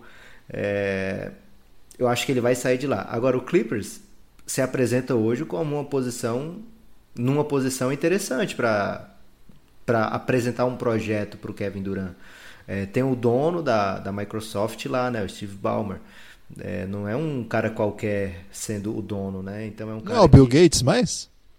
Mas eu acho que ele é tipo sócio do Bill Gates, algo assim. Não sei, ah, não, tá. não me pergunta essas coisas não, Guilherme. Só sei que ele tem muita grana e é muito conceituado, Steve Ballmer. E ele vai em todos os jogos, né? Ele tá super envolvido. É, e, e, assim que ele chegou, ele tentou que a comissão técnica mudasse do iPad para o tablet da Microsoft, mas não conseguiu, ficaram no iPad ainda. É, é, então, é um cara que tem um, uma banca de chegar. Duran, vem fazer uma reunião comigo aqui que eu vou te mostrar meu projeto, né? Então, é um cara que você é obrigado a escutar. É, e em Los Angeles, né? É, em Los Angeles tem todo aquela, aquele enfrentamento, né, cara? É, a gente coloca aqui você do tamanho do LeBron. Lógico que o Lakers é muito maior do que o Clippers, mas eles podem gastar dinheiro e investir para que você chegar na cidade e você vê que é, vai ter aqueles, aqueles outdoors gigantes, como tem do LeBron de um lado, vai ter do Duran do outro.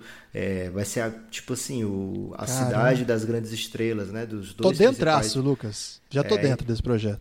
Então eles têm como vender isso. Agora, se o Duran vai querer ou não, é diferente, né? Pode ser que ele já tenha muito firme na cabeça a ideia de ir para Nova York é, seria uma maneira de se redimir, assim, né? Foi pro. Não, vocês disseram que eu sou soft, que eu só quero ir pro bem bom, agora eu vou para Nova York lá ganhar o leste. É, chegar no. botar Nova York no final de NBA.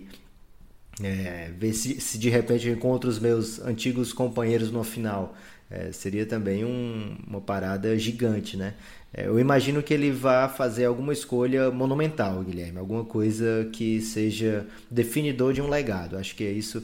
Ele finge não se preocupar muito com o legado, diz que é só basquete, mas é um cara que cria conta falsa, Guilherme, no Twitter para é, se ele defender. Ele é vaidoso para isso, Lucas. Ele é vaidoso o suficiente para fazer isso mesmo. Então acho que vai ter muito a ver com o legado e ele vai pensar aí numa dessas grandes, ou Nova York, ou Los Angeles, ou Phoenix Suns. Ele vai pegar uma dessas gigantes aí. E o Vinícius quer saber quem é mais soft, o Eiton ou o Towns? Mais o que? Mais forte? Mais soft. Cara, deixa os meninos aí. É, é, bom a gente falar que o Eiton, ele é barramense e o Towns é da República Dominicana, né? Então, são caras que não... Talvez tenham uma formação um pouco diferente daquele cara americano competitivo ao extremo já desde que nasce, né? Os pais botam para competir. Não, mas o Towns acho que nasceu em Nova York, hein? Acho que ele tem... Ah, é? É, eu acho, mas eu posso estar falando besteira, mas eu acho que ele se formou em Nova York como jogador. O, o, Town, o, o Aiton sim, né? O Aiton é de, é de Bahamas mesmo. É, e aí eu acho que talvez ainda falte um pouquinho acender aquele espírito competitivo, talvez, ou então que eles é, realmente reconheçam o tamanho do impacto que eles podem fazer na defesa. O fato é que são duas crianças ainda, Guilherme, para a NBA, né? Não é todo mundo que chega e é o reinado, né? Como a gente tem a série do LeBron James, a gente fez agora recentemente o primeiro, o primeiro episódio do LeBron na NBA, é o terceiro da série, mas é o primeiro dele na NBA. É, e a gente fala da maneira que o LeBron chega na NBA com 18 anos, é uma coisa de virar os olhos de todo mundo, né? Mas o Aiton tá produzindo, ele tá produzindo no ataque já de uma maneira muito eficiente. É, vamos ter calma com esses dois meninos. Ainda o Towns já tem um contrato gigante aí para fazer valer a pena. É, eu não acredito que o Minnesota vai se arrepender de ter dado essa aposta no Carl Anthony Towns. Eu acho que ele tem muito talento, né? Tem muita coisa boa para evoluir por aí. É, a gente gosta de usar algumas palavras definidoras, né? Tipo, não, esse é soft, esse é alguma coisa. E a gente ouviu isso muito do Dirk, né? O Dirk foi um cara que, não, esse cara é soft. É, ainda mais por ser europeu e ser branquelo, né?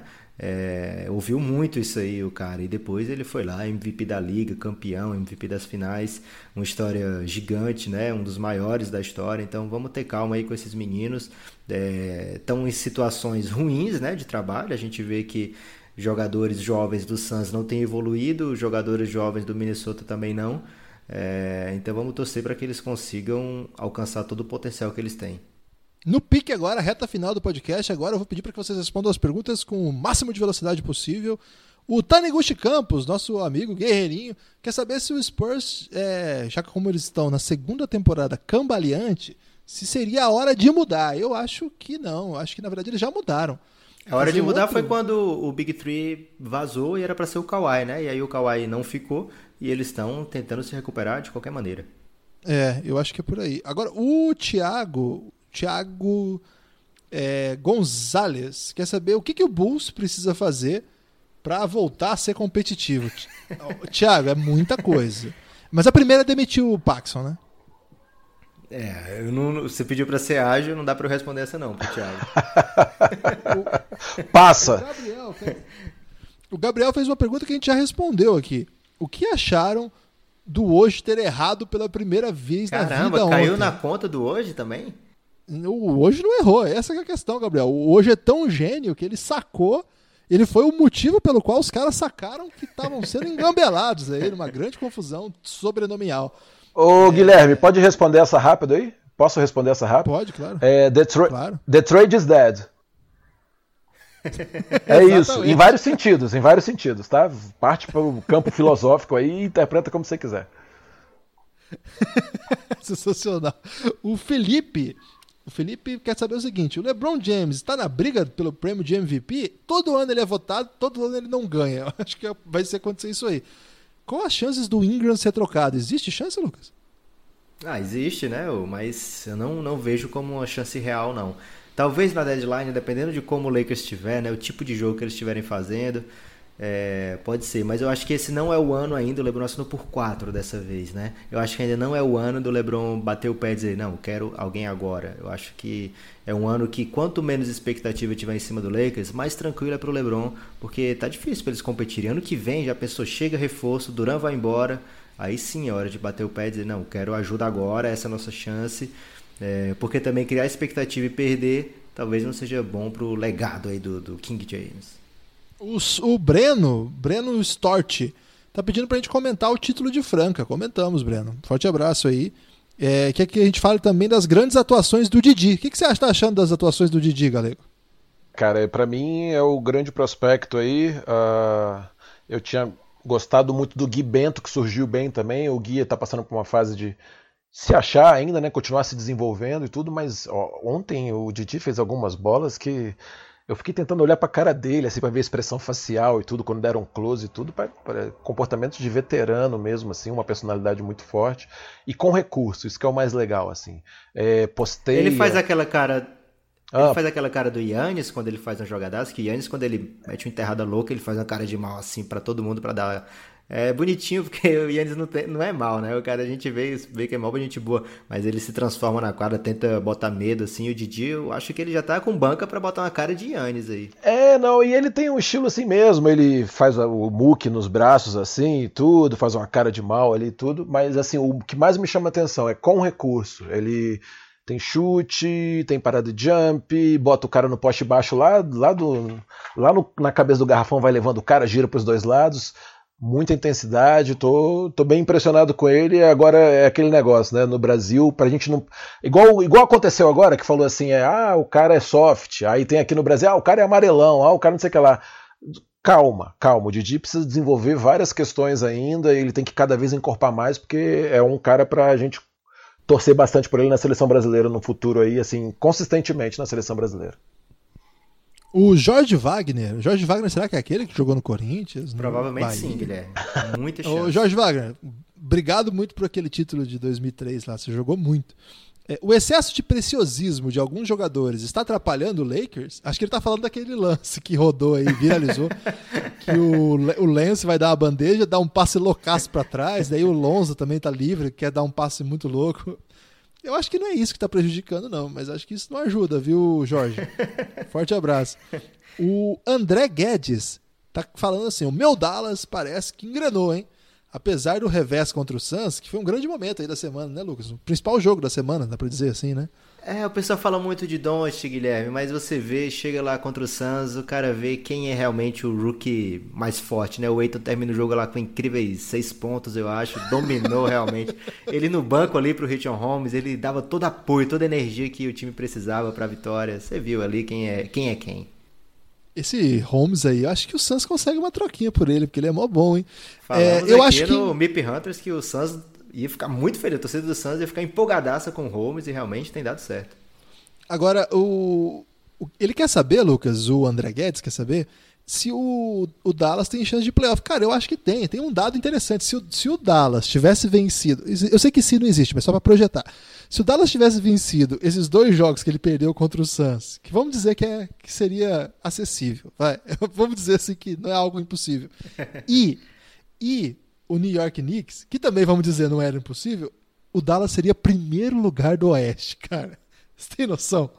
É, então, assim, eu acho que dá para pensar em playoff sim, o time encaixou, né? Agora é curioso o fato de o melhor jogador do, do Dallas ser um calouro. Isso é também o fato que ele é o melhor. Acho que sim, acho que, que tem chance sim. Lucas, uma pergunta aqui de um cara que é amigão nosso e nunca tinha participado, hein? Vamos mandar um abraço para ele. O André Bitoca, o popular Opa! André Beatles. Eu acho que ele já Grande participou abraço. e você que não percebe. Porque Será? No Twitter ele é bem sério, Guilherme. E aí você reconheceu o Bitoca, por isso que você está vendo pela primeira vez. Mas ele já mandou muita pergunta. Você tá brincando? É um grande torcedor do é, Indiana Pacers, mas ele quer saber do Denver. Onde que o Denver vai enfiar tanto jogador bom quando todo mundo tiver saudável? E aí, galera, o que, que, que acontece? Que no Suns, cara. Lá tá precisando. Cara, eu assisti. Galera, quando o time tá bem, o cara, o cara, o, o digamos, o cara que era titular machucou, entrou reserva, o time ficou melhor ainda. O que, que o técnico faz? É, Assim, olha, eu vou te falar que esse é um problema bom, tá? Eu sei que é meio clichê, todo mundo responde isso. Você vai vir aqui no Café Belgrado para falar, ó, oh, isso é um problema que todo técnico quer ter? Por favor. Tá, né? não, não, então, eu ia fugir, eu ia agora tentar explicar, né? Foi clichê, mas assim, uh, muitas vezes, dependendo do cara que vai voltar de lesão, você até conversa com ele, olha, a gente tá com um cara muito bem agora, a gente quando você voltar, vamos voltar aos poucos para não te lesionar, vamos aproveitar os minutos desse cara para não tirar a moral dele. Aí depende muito de quem é o atleta, de como é. Agora, eu assisti o Denver ontem, né? Eu fiquei bem impressionado com a intensidade do jogo deles, a maneira que eles estão jogando. Uh, tem um sistema muito bem definido, eles atacam muito, muito correto, assim, sabendo quem tem que fazer qual movimento. O Jokic realmente está impressionante. Ontem ele, acho que foi por um rebote, ele não fez um triplo-duplo, se eu não me engano. É, é problema, o Guilherme, é problema, mas é um problema que você, assim. O problema era ter no Chicago Bulls, cara. Quem tem problema é o Chicago Bulls, sacou? De não saber quem vai escalar. Eu não sei se eu consegui ser claro com o meu exemplo agora, é, sacou? Então, pô. É, é, é, problema, lógico, você vai ter que tratar bem a, é, é a parte relacional ali tudo, mas tem formas sim de, de saber sair, ainda mais num meio tão profissional quanto esse, em que os salários ditam muito quem são as pessoas, você consegue sair bem disso aí sim. Talvez você tenha mais problema, é assim, na troca de temporada, porque o cara fala assim, pô, joguei pra caramba naquela época lá, eu vou querer tanto agora, né? O... A gente vê isso com o Boston, né? O Boston é. fez o playoff sem a galera. É, agora tá tendo problema para encaixar o Rozier. Voltou Exato. com o de titular no começo da temporada. Se deu mal, né? Viu que o time não encaixou. Teve que conversar com o Hayward para ele vir do banco. E agora o time parece engrenar. É, o Jalen Brown também. O Bitoca mandou mais uma, olha aí, jornalista brasileiro. Estou começando a empolgar com peição. Peição é o Pacers, viu? O Beatles é muito habilidoso em dar apelido para os jogadores dele. É um dos melhores. É, apelideiros. Apeli, apelideiros do país. É, o título do leste para o Pacers é factível? A gente falou sobre isso já. É, eu acho que ele não termina em primeiro, em seed, mas o Lucas acha que de repente numa série de sete jogos o Pacers tem time sim para bater as outras potências do leste. Eu tendo a concordar com isso. Vamos lá para penúltima pergunta, que na verdade é meio que a última, porque a última é o Venturini dizendo assim: por favor, fala de Luca Doncic. Como a gente não fala sobre esse nome aqui, a gente quase nunca fala. Hoje nós não vamos falar, não, apesar de eu ter falado pelo menos umas 74 vezes nesse podcast. A última então é do Clay Win, também gente boa, hein? Grande camarada. Voltaremos a ver o Isaiah Thomas em um bom nível? Gostava demais daquele baixinho. Você vê que o povo do, do Instagram é até carinhoso, né? Não sei. É, queria também. É um cara que super carismático, que tem uma história super bonita e desde aqueles playoffs é, até fatídicos pela questão dele ter jogado no, no, dia que a irmã tinha falecido e um contexto que ele vem e se lesiona depois e perde a continuidade da carreira numa troca que o Boston fez. Acho que ele tem uma história bonita e merecia dar a volta por cima. E é mais um desses caras aí que estão lá no Denver. É, de repente, para onde vai mandar esse cara se der certo, né? Vamos torcer para que sim. Estamos aí agora, reta final do podcast mesmo. Rodrigo Galego, qual o seu destaque final? Ah, meu destaque final é aproveitar aqui e falar do Franca, né? Dar os parabéns novamente aí, que eu acho que a gente está bem representado. Mas o meu destaque final é uma pergunta, né? Hoje, agora, após a nossa gravação, a gente acabou de. Eu, pelo menos, assisti agora a vitória do Corinthians sobre é, o Bauru, num jogo disputado. E o destaque da partida, que vai o cara tá começando a se destacar, jogou só duas partidas no NBB e já é ídolo lá da nação corintiana e vai se destacar aí na, nas mídias sociais, é o Luciano Parodi. É destino, cara, o Parodi se destacar após as paródias do Café Belgrado? Como é? Foi clichê demais essa ou não? Não, essa aí é o jornalismo investigativo que a gente chama. Porque, porque, isso aí tem um grau de sofisticação, reflexão que temos que botar nosso povo para investigar. Faz sentido, hein? Não vou descartar isso não. Lucas, seu destaque final. O meu destaque final, Guilherme, vai para essa massa que tem apoiado o Café Belgrado. Um grande abraço para vocês, pessoal lá do grupo de apoio contra o sono, é, sempre com tiradas maravilhosas aí pra gente vencer esse o sono. Povo é bom de, esse povo é bom de conversa, hein, Lucas? É, ontem a gente foi derrotado, né, Guilherme? Nós dois. É, não, mas é muito louco, a gente, a gente desmaiou, era meia-noite, e a galera tava na, na, pegada, eu acordei, cara, eles, eles deram em tempo real essa questão toda do Suns aí, a troca, a confusão toda. Esse grupo é muito legal, você que quer fazer parte, é só ser apoiador Belgradão Insider, cafébelgrado.com.br. Então, um abraço para esse pessoal do grupo, para todo mundo que apoia o Café Belgrado e para quem compartilha, é, quem ajuda de outras maneiras, né? Que dá um RT, que avisa pro amigo que tem um podcast bacana. É, por favor, continue fazendo isso aí, porque a gente gosta de ser conhecido, né, Guilherme? Muita gente fala com a gente, caramba, vocês estão fazendo um trabalho legal. E isso não tem preço, né, Guilherme? Mas se quiser pagar, R$ 9 e 20 reais. Exatamente. e o meu destaque final vai para o Steven Adams. É o cara que a gente admira muito porque ele faz o Haka. E teve uma jogada, Lucas, que ele, ele fez faz um o fake. Haka, tá, tá aparecendo em todo episódio agora. Pô, mas tem que admirar quem faz o Haka. E ele foi fazer uma, um fake próximo à sexta e o jogador é, feio dar um toco nele passou por cima, cara. Eu acho que. Eu não lembro quem foi agora, agora não, não lembro a imagem. É, o cara passou por cima dele. É, um, um lance até meio. Acho que foi o, o Plum Lee. Acho que foi o plano. É, é, e ele, ele vai dar um toco e é e assim, ele, ele sai no fake muito grande ele ia cair uma, aquelas quedas feias, sabe? E o Adams tinha passado já, já tinha dado fake. E ele ia fazer a bandeja livre, tinha, já tinha dado certo o que ele tinha tentado.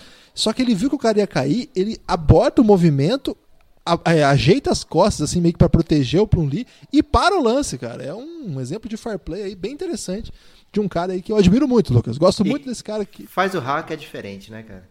É outra coisa. Procurei quem não viu ainda no YouTube, Raca, que vocês vão entender por que ele é tão especial. Gente, forte abraço, sigam-nos nas redes sociais e siga ouvindo o Café Belgrado. Curta, compartilhe, avalie aí no seu podcast, mande um review e forte abraço. Eu não tenho culpa se ele está deitando. Fico no YouTube vendo toda hora. Não entendo por que deixei acontecer. Isso tudo me apavora. Ele dá crossover, fico remoendo. Era pra ser nossa toda essa história. Me senti pressionado, escolhi tudo errado. Luquita era pra ser você. Não errei por instinto, Scout errou a projeção. Cada step back eu sinto você pisando no meu coração. Eu gastei minha pique na pessoa errada. Ninguém sabe o quanto que eu estou sofrendo. O Luca mata a bola de todo lado. E o Eiton nunca está defendendo. Eu gastei minha pique na pessoa errada. Ninguém sabe o quanto que eu estou sofrendo. O Luca mata a bola de todo lado. E o Eiton nunca está defendendo. Ai que castigo. O Cuban não quer te trocar. Vou mudar a franquia de lugar. Eu gastei minha pique na pessoa errada. Ninguém sabe o quanto que eu estou sofrendo. O Luca mata a bola de todo lado. E o Eito nunca está defendendo. Eu gastei minha pique na pessoa errada. Ninguém sabe o quanto que eu estou sofrendo. O Luca mata a bola de todo lado. E o Eito nunca está defendendo. Café Belgrado.